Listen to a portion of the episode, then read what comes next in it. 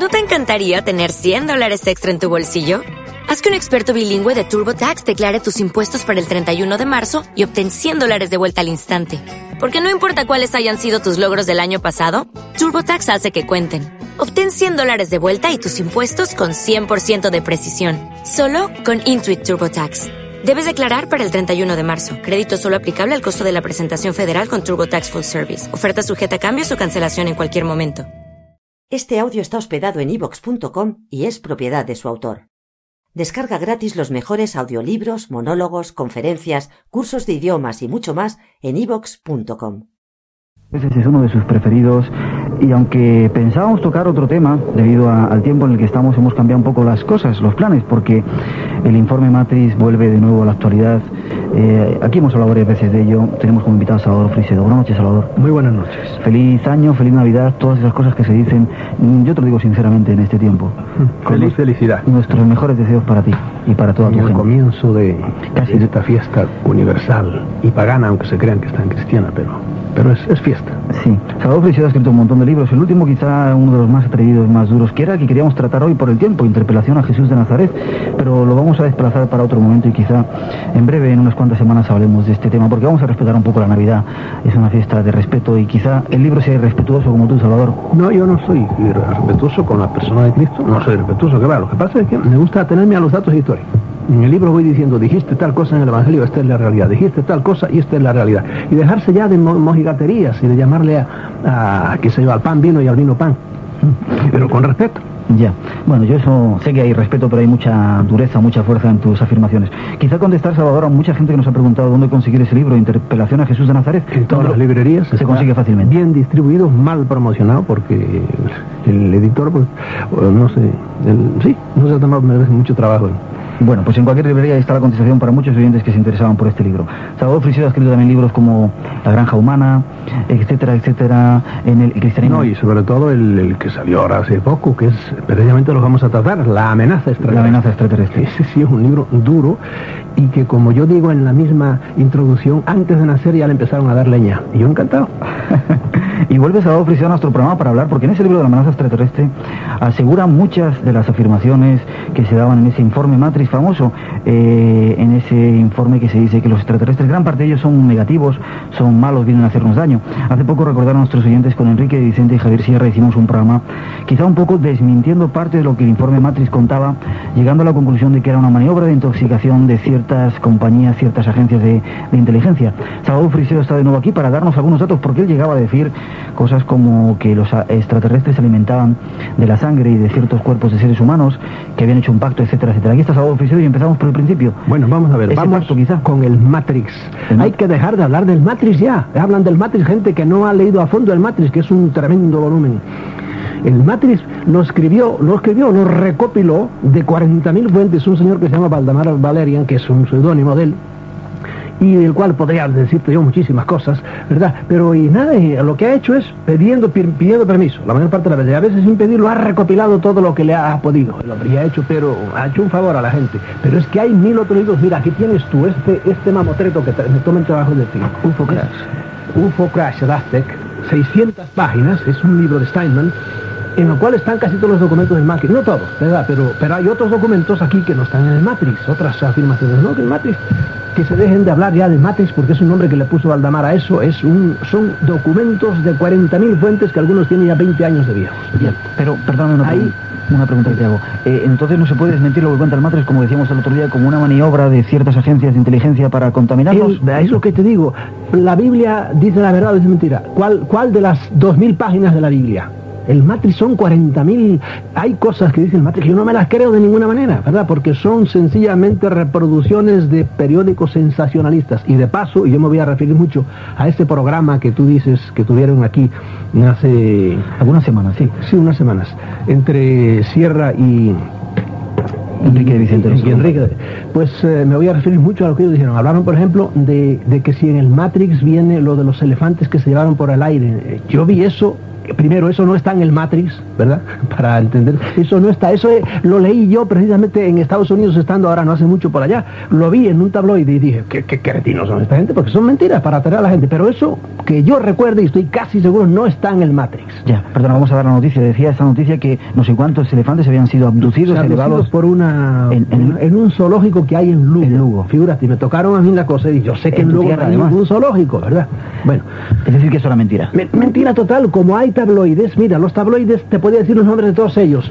El más serio de todos es el Enquirer, ¿verdad? Que tiraba, tiraba hace años, no sé si 20 millones, eh, 20 millones mensuales. Mira, es una, ahí en Lantana, en Florida. Pero después, a la sombra de él, le pasó como a Randy a la sombra de Uri Geller. Nacieron el Star, nacieron el Examiner, nacieron el News, nacieron como hay como seis. Y esos hay que fiarse poco de ellos. Mm. Pero sin embargo, esos tabloides son los que van adelante y dicen, entre mucha paja, dicen verdades tremendas, que los demás periódicos no se atreven a decir. Hay que decir que los tabloides son periódicos sensacionalistas que se editan en. Estados Unidos, que dan todo tipo de información y como tú los dices, venden en cuentas partes, en todos los supermercados se los encuentran en todas partes. Son de ordinarios semanales. Pero son muy amarillistas y dicen muchas veces verdades que los demás periódicos no se atreven a decir. y también cuentan. uno tiene que tener criterio para saber para saber distinguir. Lo de los elefantes no está en el Matrix, estaba en el, me parece que en el News.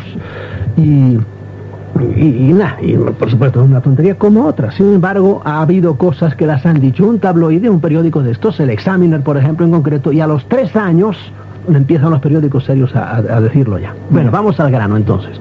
En ese eh, programa se habló de unos cuantos nombres.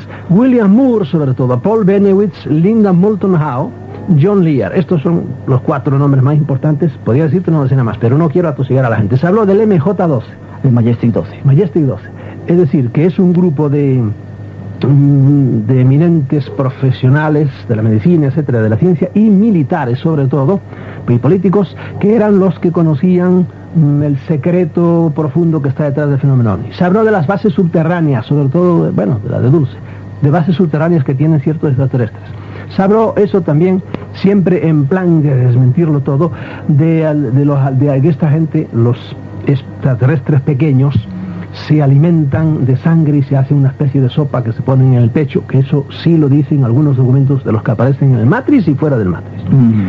Se habló del pacto del gobierno norteamericano, no se habló del ruso, pero también es el pacto del gobierno ruso y de dos o tres gobiernos más con los, estos hombrecitos pequeños. Vuelvo a decir una vez más, los te pregunté antes, ¿la Biblia dicen todo verdad o dice mentira? ¿Cuál de las mil páginas de la Biblia? Aquí pregunto, ¿cuál de los extraterrestres? Porque, repito, hay enorme cantidad de seres llamados extraterrestres. Heineck dijo, hay extra, fenómeno extraterrestre, hay fenómeno terrestre, que se presenta bajo el fenómeno ovni también, y hay fenómeno metaterrestre, esto no lo invento yo, lo decía Heineck, que es otro personaje del que podíamos hablar mucho, que se murió ahora de una manera un poco rara. Mm. Mm, los extraterrestres son de, diversos niveles y los hay de todo tipo de clases. Entonces yo me refiero específicamente en el libro mío La amenaza extraterrestre me refiero sobre todo a estos últimos que son los que más comúnmente se manifiestan, que son los pequeños, lampiños y cabezones. Esos. Hay muchos otros tipos de extraterrestres y algunos son beneficiosos, sí lo admito, pero en general los beneficiosos no intervienen con los hombres tan descaradamente como lo hacen estos pequeños. Ya, vamos por partes. Esos pequeños son los que en el informe Matrix y bueno, en otro tipo de informaciones se han llamado rigelianos, que vienen de Rigel. Sí, o reticulianos que vienen de Zeta Reticuli, Sí. ¿verdad? Y en general vienen de Orión de las Playas. Suelen decir ellos, en eso hay una confusión bárbara, y yo no me importa un pito de donde vengan, ni doy tampoco una peseta, por creerlos. Ya. ¿De dónde vienen? No sé, no me interesa. Me interesa lo que están haciendo aquí. Bien, vamos eh, que a ver qué están haciendo. ¿Tú crees que ese pacto que se hablaba, que comentamos aquí como que no era cierto, que era una invención entre Estados Unidos, Rusia y algunos otros otros gobiernos del mundo con seres extraterrestres, es cierto? El, con el pacto, yo lo que estoy ciertísimo, ¿verdad? Si todas las cosas que se dicen, vamos a referirnos al famoso Matrix, que se dicen en todos esos documentos, que sean así o no sean así, yo siempre he dicho, no sé si realmente serán así. Por ejemplo, que la primera reunión de estos hombrecitos fue en la base Holloman en el año 64, o según el proyecto eh, Sigma, fue antes, en el 54 ya. No sé si fue así o no fue así, tal como dicen que es así, que está filmado, no lo sé. Lo que sí estoy totalmente seguro es que el gobierno norteamericano hace muchos años que conocen perfectamente que aquí hay seres extraterrestres y que de una manera u otra está en contacto con ellos. ¿Verdad? Eso es lo que puedo afirmar donde quiera. Puedo, yo creo más cosas. Yo creo que han recibido información, mucha técnica, sobre todo en tres áreas. Eso, mm, pero ya no lo afirmo. Lo que afirmo, lo más genérico, es que están en contacto con ellos, eso no me cabe la menor duda. No por lo que diga el Matrix, no que le diga William Moore, sino por otros datos que yo tengo y que tenemos otros que estamos en esto antes de que apareciera el Matrix.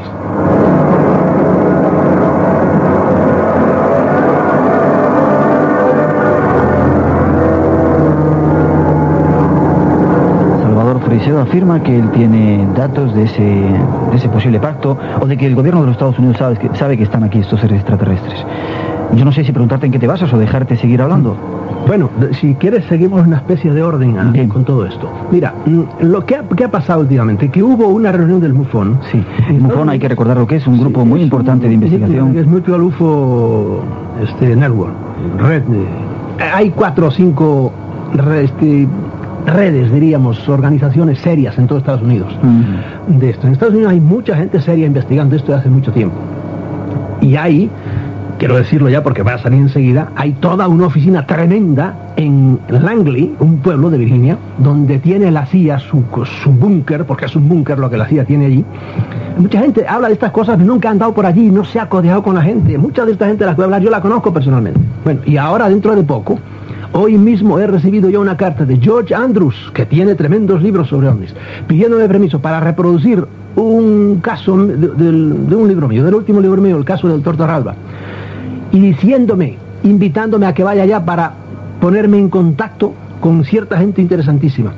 Y figúrate, figúrate tú, pidiéndome datos sobre humo que aquí la gente como nerviosa sobre humo, que no, no, quieren saber de eso, pidiéndome datos sobre humo y pidiéndome datos sobre la misión Rama. ¿Verdad? Porque estos tíos no, tienen prejuicios y entonces leen cosas y digo, esto es interesante. Bien. ¿Qué pasó en el MUFON? Mm, pasó en el MUFON que apareció William Moore, que es el primer nombre que dijimos, un hombre respetadísimo que ha tenido hace años un proyecto de, un proyecto, no, un programa de televisión, etcétera, y es un escarbador siempre de noticias. Y de repente les dijo a toda aquella gente, señores, todo lo que ha dicho Paul Benowitz, lo digo así un poco rápidamente, es falso, la MJ12 es falso, son cosas que nosotros le hemos dado, la CIA y yo, para despistar a este señor. Y muchos de estos datos, el pacto también es falso, no lo dijo así tan, tan descaradamente, pero así lo entendió todo el mundo. Entonces, que William Moore dijera eso, Causó fue hace muy poco tiempo, pues se derrumbó todo y hubo, ya, hubo llanto eh, según nos decía el otro día Sierra, me parece, hubo llanto algunos buenos que les dio hace un ataque de nervios, él tuvo que escapar por la puerta de atrás porque lo quería hinchar porque había estado engañando a toda la, la omnilogía, a todos los investigadores de Estados Unidos. Y de hecho tuvo, se largó y se... Y ante eso ya llegan los ufólogos de primer grado y ya se alborotan y, sobre todo los que están en contra siempre buscando los carroñeros, que llamo yo, buscando siempre algo a que agarrarse para destruir lo que hacen otros ya están pero casi felices diciendo no, todo es falso por ahí. Y ahí es donde yo te quiero hacer una distinción rápidamente. Mira, hay varias clases de ufólogos igual que los hay de periodistas. Primero hay los ufólogos carroñeros que solo buscan los fallos de otros para tumbarlo todo. No crean nada ellos se, limitan nada más a oír lo que dicen, no van a los sitios, no se toman el trabajo. O no tienen cabeza para sacar sus conclusiones. Hay otro tipo de ufólogos, es el ufólogo coleccionista de datos, que se empacha con los datos, tiene tantos datos que se, como el que come demasiado, ¿verdad? No sabe qué hacer con ellos, no tienen vista panorámica. Hay otro tipo de ufólogo, es el ufólogo el cientifista, y este fundamentalmente que tiene miedo a lo que los científicos le puedan decir, que esto no es científico. Y he dicho mil veces, me importa un pepino lo que la ciencia diga sobre esto, porque la ciencia ya ha dicho que no existe el fenómeno. Lo dijeron oficialmente en el informe Condón y ya, por lo tanto no me, no, no me interesa lo que digan. No saben que los mejores científicos de Estados Unidos, dirigidos ya en la, década del 50 por el doctor Vannevar Bush, y te puedo decir el nombre de Dieter Bronk y cuatro o cinco más, los mejores que tenía fueron reclutados y eran, llámese MJ12 o KX18, lo mismo me da, fueron reclutados y de esto hay, mira, en este tomo que tienes aquí, aquí están todas las pruebas de eso. A los 30 años se atreven a hablar otros que intervinieron, por ejemplo, el doctor Sarbacher dijo, sí, ahí estaba Fanner Farbush, que fue un hombre, científico de primera, físico, que trabajó para cuestión de bombas atómicas y de todo eso. Estuvo Oppenheimer también en eso.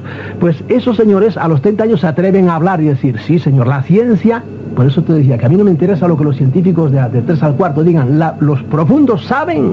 ¿Por qué? Porque los han reclutado, pero se callan. Entonces, por último, hay los, ya, estos científicos, pues, eh, allá ellos. El otro día me dio risa cuando, por ejemplo, aquí, no aquí, fue en otra emisora, hablaron sobre humo. Y hoy día todo el mundo como que humo lo quiere decir. Humo es interesantísimo. Yo, oyéndolos a ellos, cada vez me inclino a creer más que efectivamente humo es, es de, de tipos no terrestres. O si quieres, no humanos.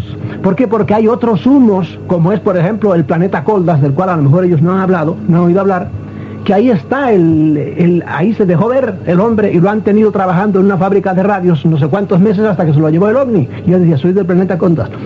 Y luego ese individuo aparece precisamente en el MJ12 muy de paso en una línea, ¿verdad? Le llama Coldasians allí, los Coldasianos, diciendo, estando de acuerdo a lo que él dijo en Sudáfrica, tenían una base en Nevada y fue atacada por el gobierno de los Estados Unidos. Fíjate tú si el gobierno de Estados Unidos tiene razones para silenciar todo esto, porque es una cosa tan bárbara todo lo que hay debajo, y entraron a tiros ahí y los otros se defendieron y hubo muchos muertos.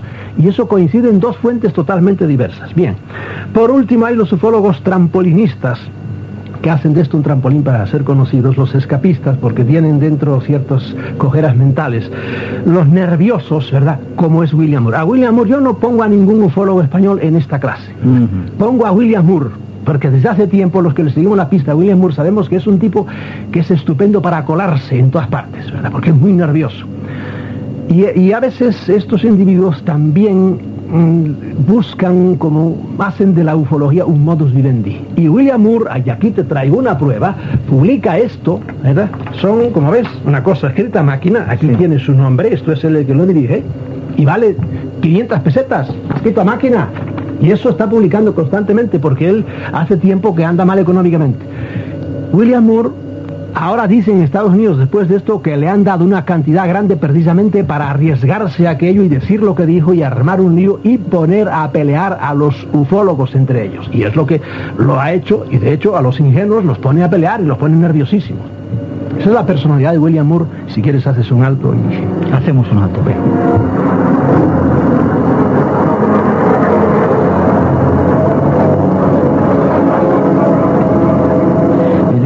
Trato de sacar conclusiones. Lo que ocurrió en ese congreso del MUFON es que se presentó William Moore, dijo que todo lo que decía el informe Matrix, el Majestic 12, etc. No, todo, no, imposible. Él no ha dicho eso porque ya te digo, el informe Matrix son 400 páginas ya. en, formato grande, ¿verdad? Anchísimas además, que ahí habla de 40.000 cosas. La mayor parte, el 80% de los datos de que hay ahí son cuando William Moore andaba todavía en pañales que él los ha recogido, el, el Valerian, el autor del Matrix, los ha puesto ahí, de modo que de eso nada. Ha dicho sobre todo las cuatro cosas que te dije, lo de las bases subterráneas, lo del MJ12, etc.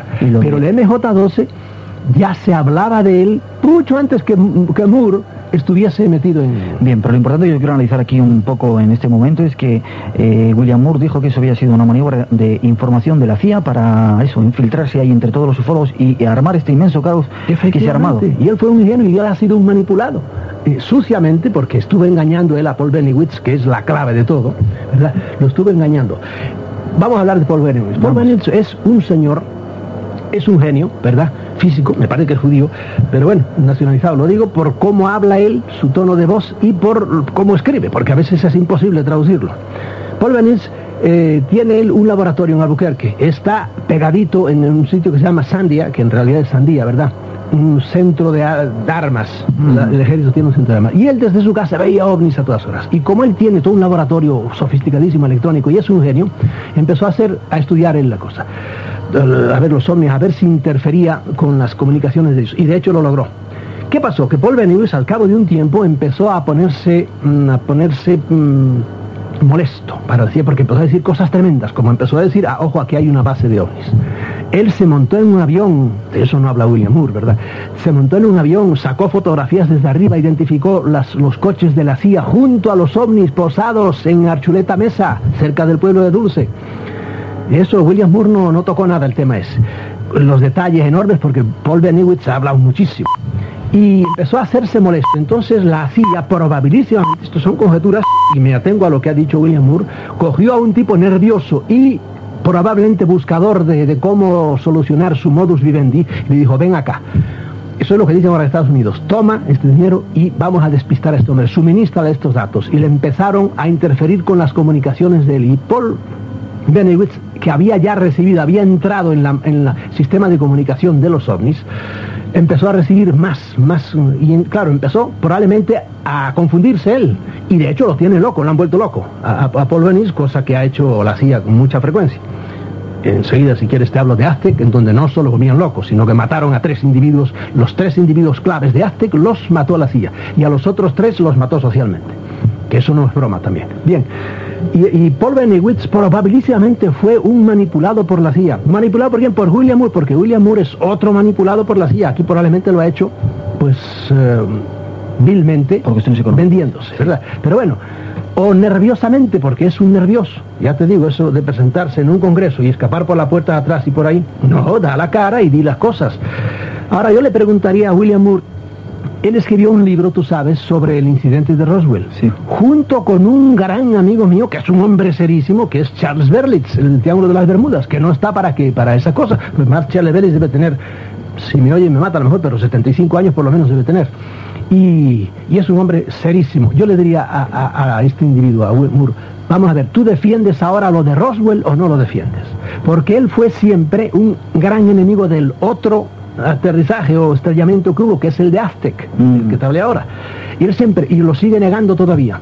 Aquí tienes este libro, es para defender a Aztec. Este siempre le llaman la patraña de Aztec y aparece así en todos los... Y resulta que a los, a los 30 años la patraña de Aztec tiene 600 páginas aquí el amigo Steinman diciendo de pe hasta con fotografías. Aquí fue, en el sitio exacto donde, y quienes intervinieron y lo que hicieron. En el libro mío, La amenaza extraterrestre, yo digo de pepa, cómo entraron dentro del platillo, el trabajo que les costó, hasta que lo desgajaron como si fuera una naranja, entrando ya dentro los 16 o 14 cuerpos que encontraron. Todo eso era para él, era, le convenía entonces. Ahora yo le preguntaría, ¿y el otro, del cual tú escribiste un libro, era para que, para que te compraran el libro del estrellamiento de Roswell y no el de Aztec, porque eran la misma cosa, para decidir si somos uno a otro? Bien, volviendo a Paul Benewitz, este muro le dio datos confusos. Yo no estoy, no me opongo en nada a que realmente a Paul Benewitz lo, lo han envuelto, pero ojo, Paul Benewitz probablemente dijo 10 cosas, dijo 6 que las había encontrado él directamente como encontró, por ejemplo, sin que la CIA se lo dijera, a la mujer de Cimarrón, que le dijo ella cómo había estado dentro eh, de, la base, ella y su hijo, cómo él la llevó a un laboratorio a ver si le encontraban algo dentro y efectivamente a la madre le encontraron le encontraron una cosa dentro, no hacía a su hijo, y en eso corrigió él a un periodista que decía que a su hijo también la había encontrado, y dijo, no, a su hijo no se le encontró nada. Y eso, eso no se lo dijo la CIA, ni William Moore, eso lo había ido descubriendo él junto con muchas otras cosas. Hay que tomarse el trabajo de leer a Paul Bellingwitz, que ya te digo, a veces es muy complicado y a veces es intraducible. Yo no sé lo que quiere decir porque escribe muy, muy enredado. ¿Qué más quieres que te diga yo de este hombre? Yo lo veo a él efectivamente como una víctima y además un caso más. Benewitz ahora primero empezó retirándose, empezó amargándose. El último que le habló así a fondo fue un tal Campbell, que hizo un estudio muy bueno sobre él. Y ahora ya no quiere saber nada de nada y dicen que está loco. Ah, eso a mí me pone una pista porque la CIA tiene técnicas tremendas para volver loca a la gente y lo ha hecho muchas veces. Y hay un tremendo documento firmado por muchos militares que se llama el JMP, Junta para, para no, justicia para el personal militar, son las tres siglas, ¿verdad? En inglés andan al revés las siglas. Y que se lo, se lo mandaron al presidente Reagan para que los deje testificar los crímenes que nosotros militares al servicio de la CIA y bajo secreto hemos tenido que estar cometiendo durante todos estos años. Y ahí está ese documento publicado por todas partes. Eso no viene ni del Matrix, ni de William Moore, ni de la CIA, porque sería, es anti-CIA completamente. Salvador, vamos a hacer una pequeña pausa. Yo cada vez que viene Salvador Frisiano a nuestro programa no sé si estamos seguros. Vamos a hacer una pequeña pausa y enseguida volvemos.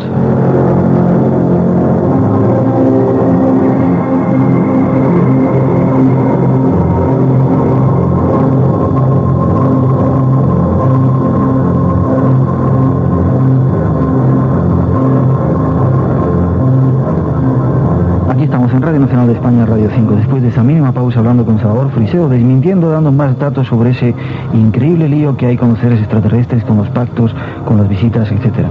Salvador, antes, y diciendo, yo no sé si estaremos eh, seguros cuando viene Salvador Friseo al programa. Si algún día pasa algo, menos mal que hay que decirlo, Salvador me ha ofrecido que dos días a la semana tenemos comida en su casa. Sí. Gracias. Y si el te meten en la cárcel, te voy a visitar también. El resto de los días vamos a ver dónde comemos.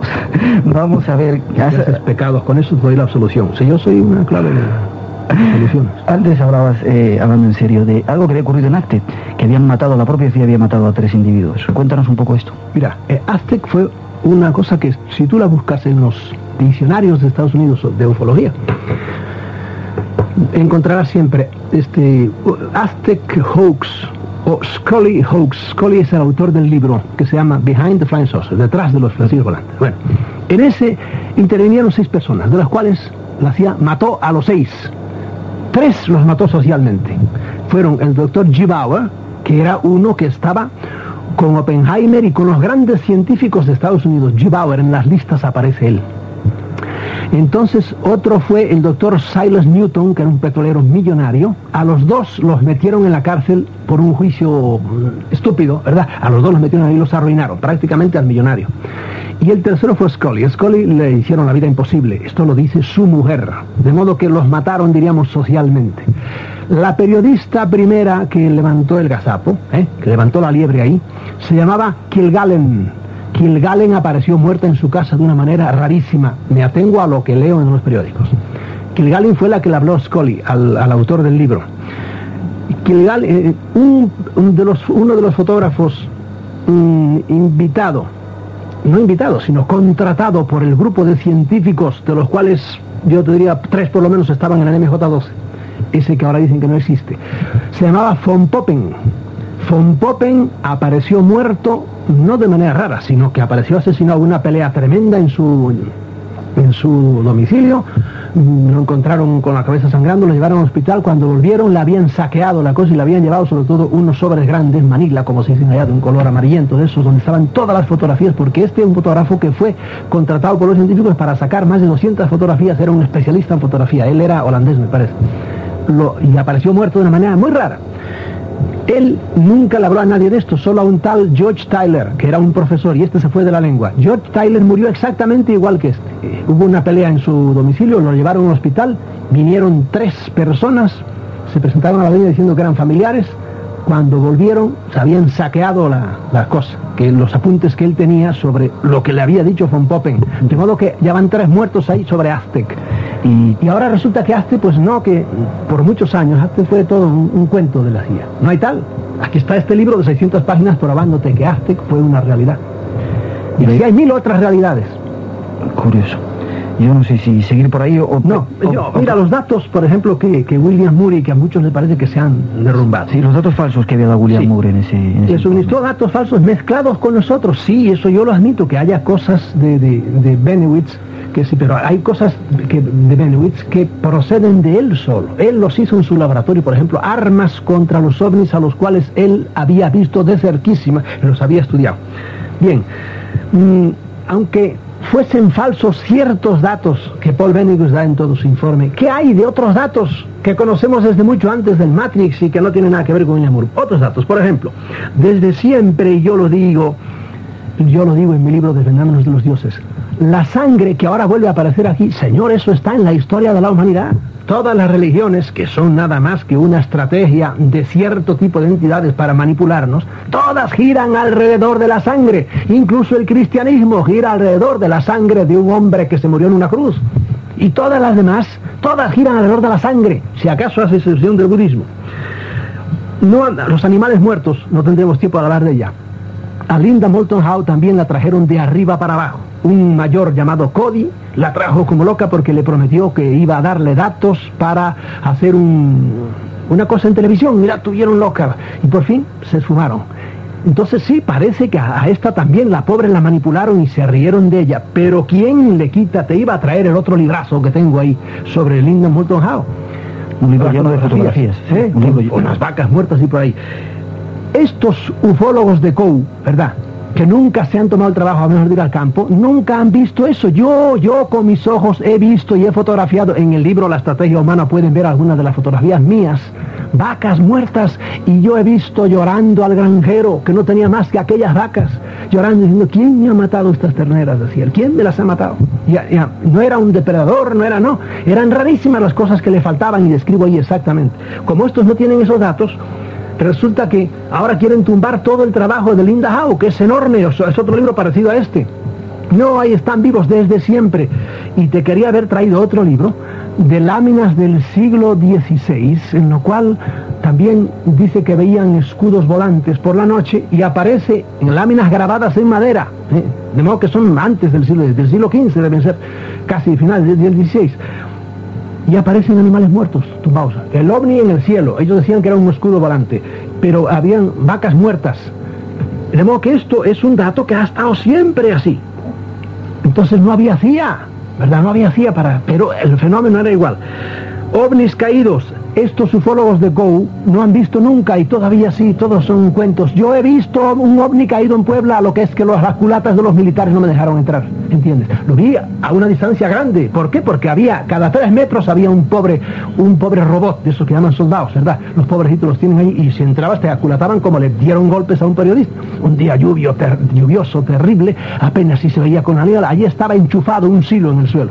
Y yo después pregunté hasta la hermana del presidente a ver, y los militares y todo oficialmente no sabían nada, no se sabía nada y no se sabía nada, pero aquello estaba acordonado completamente. Y algún fotógrafo de la prensa, un diario bastante audaz, publicó fotografías borrosísimas del ovni caído en Puebla. De modo que ovnis caídos yo sí los he visto.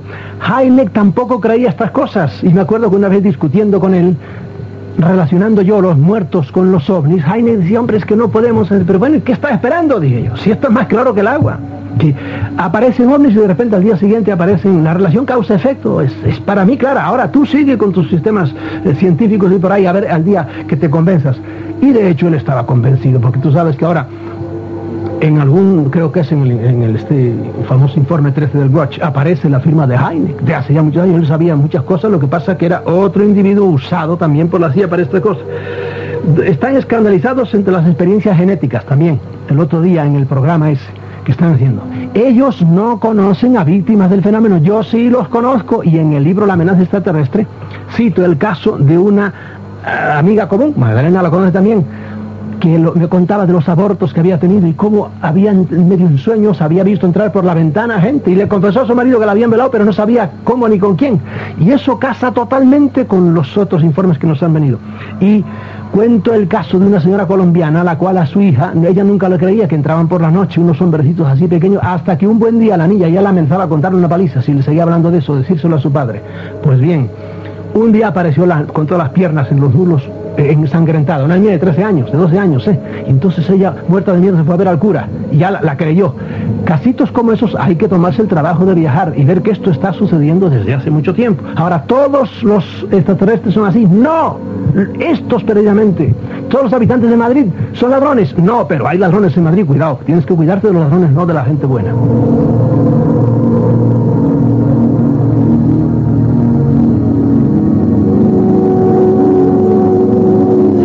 nos está contando que él mismo ha visto a personas que han sufrido bueno, estas extrañas experiencias con estos seres, como este caso que nos contabas en Colombia de una, niña que había sido violada por estos seres, que había tenido un aborto. Caso, lo cuento con un poco más de detalle. Entonces yo no creía nada de esto y no le hice caso a aquella mujer y a su hija que se había ido para Bogotá. Esto era, no, era en, no era en la capital. Pero si fuera hoy, hombre, yo iría a ver a la muchacha. La muchacha siguió quejándose de que la seguían molestando. Porque cuando empiezan con uno no suelen dejarlo tan fácilmente. Ya. Tenemos 10, 10 12 minutos, Salvador. Nada más, pues entonces este, mira, un grupo mm, de científicos en Estados Unidos que no creen en ovnis, ni creen en apariciones, ni creen en nada paranormal, ahora se van a reunir en Friburgo y vamos a tener una reunión aquí en Madrid. Y yo me voy a ir a Friburgo estos días, porque ellos desde su punto de vista científico ven que hay individuos que, como ellos dicen, tienen traumas anómalos, que ellos lo registran en sus aparatos electrónicos. Y si a este hombre le ha pasado algo muy raro, a ver qué es, quieren ver cuál es la causa, porque ellos no creen que sean ni apariciones, ni ovnis, ni abducciones, ¿entiendes?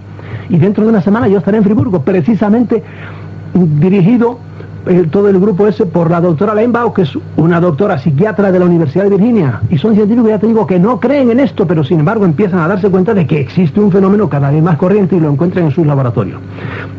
Bien, siguiendo con la opinión de, mía, te lo resumo, de William Moore. Bueno, ya te la resumí antes. William Moore ha sido un manipulado y ha sembrado estos rumores. ¿Ahora para qué? Para poner a pelear a los ufólogos entre sí. Y lo logra.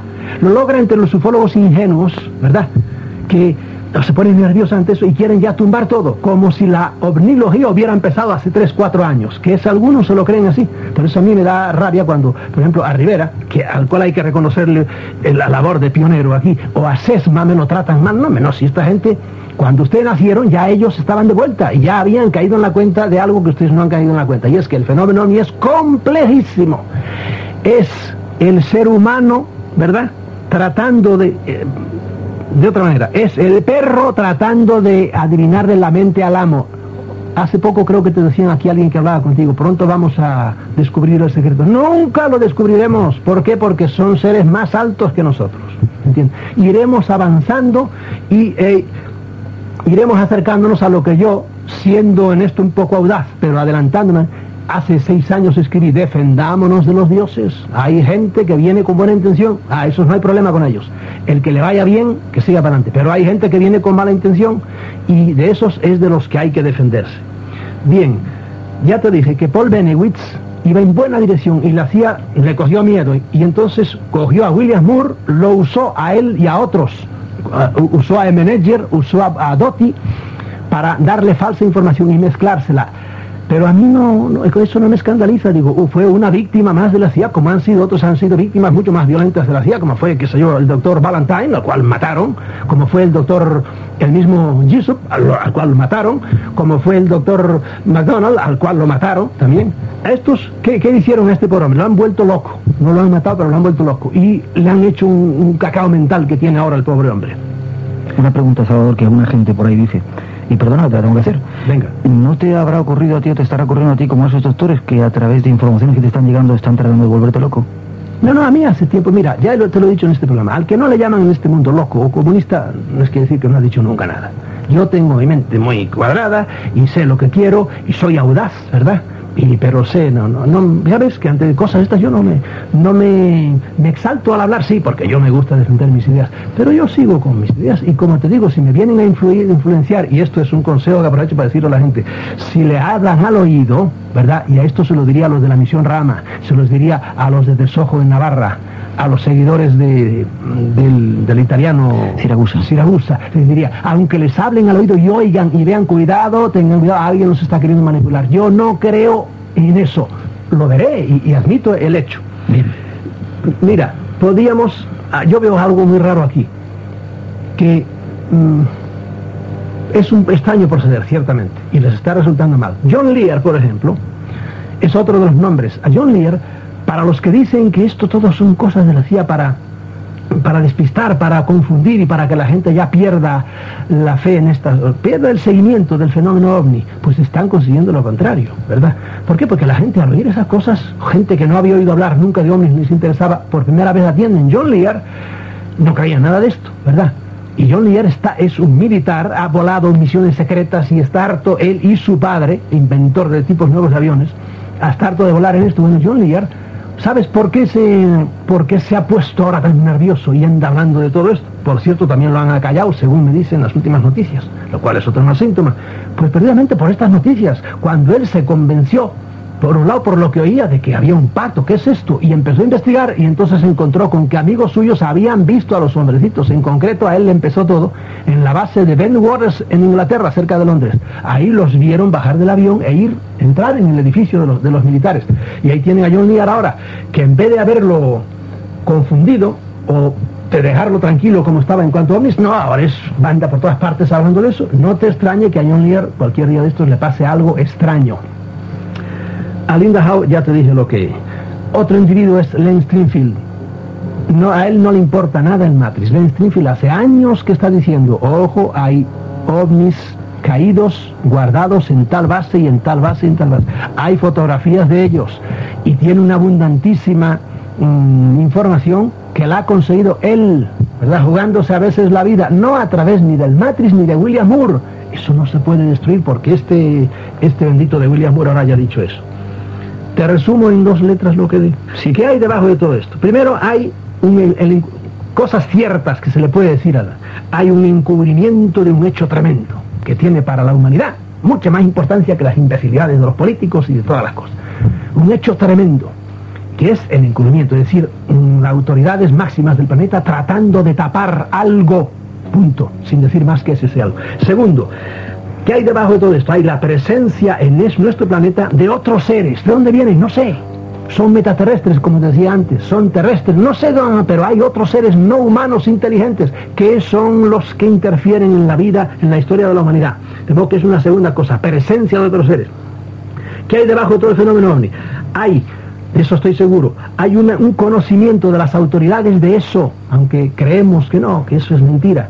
Hay una relación de los grandes gobiernos con ellos. ¿Hasta dónde llega esa relación? No lo sé.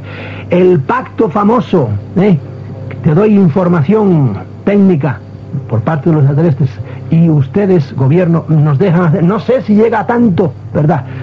Como decían los que leemos en algunas de las partes del Matrix, no sé, pero que hay un conocimiento y que hay una relación, eso es indudable. ¿Qué más? ¿Hasta qué punto se sienten, los, los gobiernos se sienten culpables de algo? Y por eso a veces son feroces tratando de eliminar a quien sea, las buenas o las malas.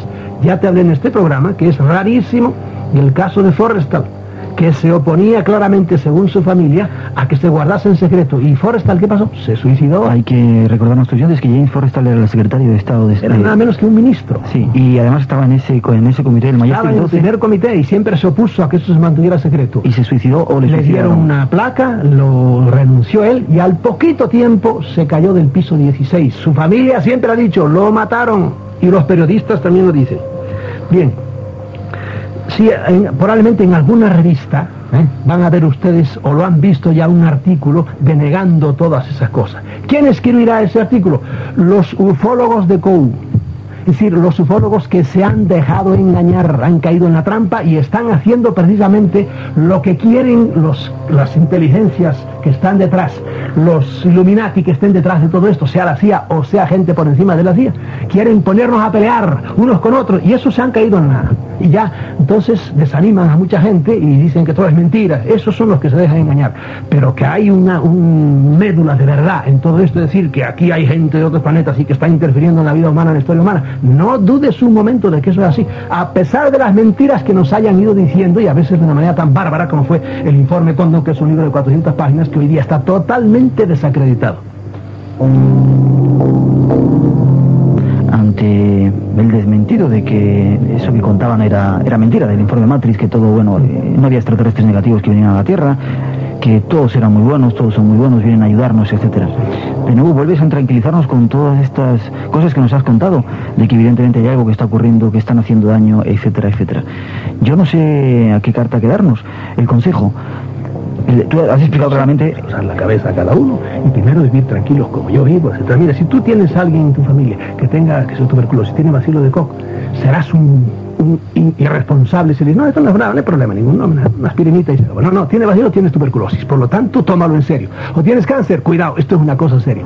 En realidad, la humanidad, ¿tú crees que está muy bien hoy día? Mm, está muy claro que- caóticamente, catastróficamente. Es que la gente no se da cuenta de eso. Y mira que estos días están pasando cosas bárbaras en la humanidad. Por ejemplo, el derrumbe de toda la ideología marxista y. Tan tranquilos, es maravilloso que suceda, pero eso tiene mucha más importancia que las memeces que nos dicen todos los días los locutores de televisión y de radio, porque se las mandan decir los de arriba, ¿verdad? Eso es, eso es tremendo. Entonces, otros fenómenos por el estilo que están pasando, por ejemplo, el derrumbe total económico y social de Sudamérica. Eso de que en un país como Colombia, por ejemplo, los narcotraficantes le hayan hecho puesto cara al gobierno, eso debe hacernos pensar no en lo de hoy, sino en la corrupción bárbara de los políticos que fueron los que propiciaron eso, ¿verdad? Y hace años que lo sabemos, que ellos son los militares y los políticos los que estaban llenándose los bolsillos con el dejarles hacer a estos narcotraficantes. Están pasando cosas importantísimas. ¿Tú crees que o ellos creen, la gente, eso no tiene nada que ver con extraterrestres, son tonterías. No, yo, y esto es, a esto sí que no le pido yo a la gente que lo acepte ya, pero yo sí lo creo, esto es una muestra más de que realmente los pobres hombres somos animales de granja, que es toda la tesis de mi libro, es la granja humana. Ahora, el que siga queriendo todavía en que todo va bien y no pasa nada, decir que tiene un cáncer dentro, pero no, no hay problema, esto se cura con agua caliente y aspirina, pues van bien. No sé a dónde vamos a parar, pero tú ves que están haciendo, hoy también a mi casa también una, una cosa invitándome de Canadá, porque es que el planeta, estamos acabando con él. Cada día mueren especies totalmente, se extinguen especies. Cada día envenenamos más el aire. Ciudades apocalípticas, como es México, en cualquier momento pasa cualquier catástrofe. Y han pasado bárbaros que es que ni nos enteramos, ¿verdad? De las cosas que pasan. ¿Por qué? Porque tenemos un planeta, planeta convulso. Esto para mí yo lo relaciono muchísimo con estas cosas de que estamos hablando. A eso yo no le pido que hagan, este, asientan con eso porque para mí es la consecuencia última del fenómeno ovni. Y para terminarte ahora, no todos los extraterrestres son malos, no, hay que defenderse solo de los pocos malos que haya, porque esos son los que te van a robar. Si en un edificio de, de 100 viviendas hay dos ladrones, tienes que poner puertas, porque esos dos te van a robar, los 98 van a ser buenas gentes, ¿verdad? Hay entonces, Salvador, una amenaza extraterrestre, ¿no?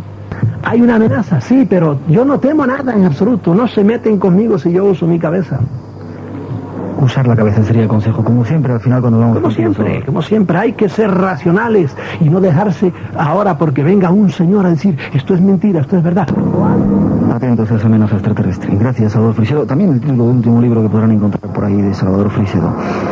Gracias, que tengas feliz año 1990 y que volvamos a compartir muchos espacios en blanco, Salvador. Espero, a pesar de, los, de las amenazas de los hoteles, yo tendré un feliz año. Eso te deseamos. Gracias, Salvador. Hasta luego.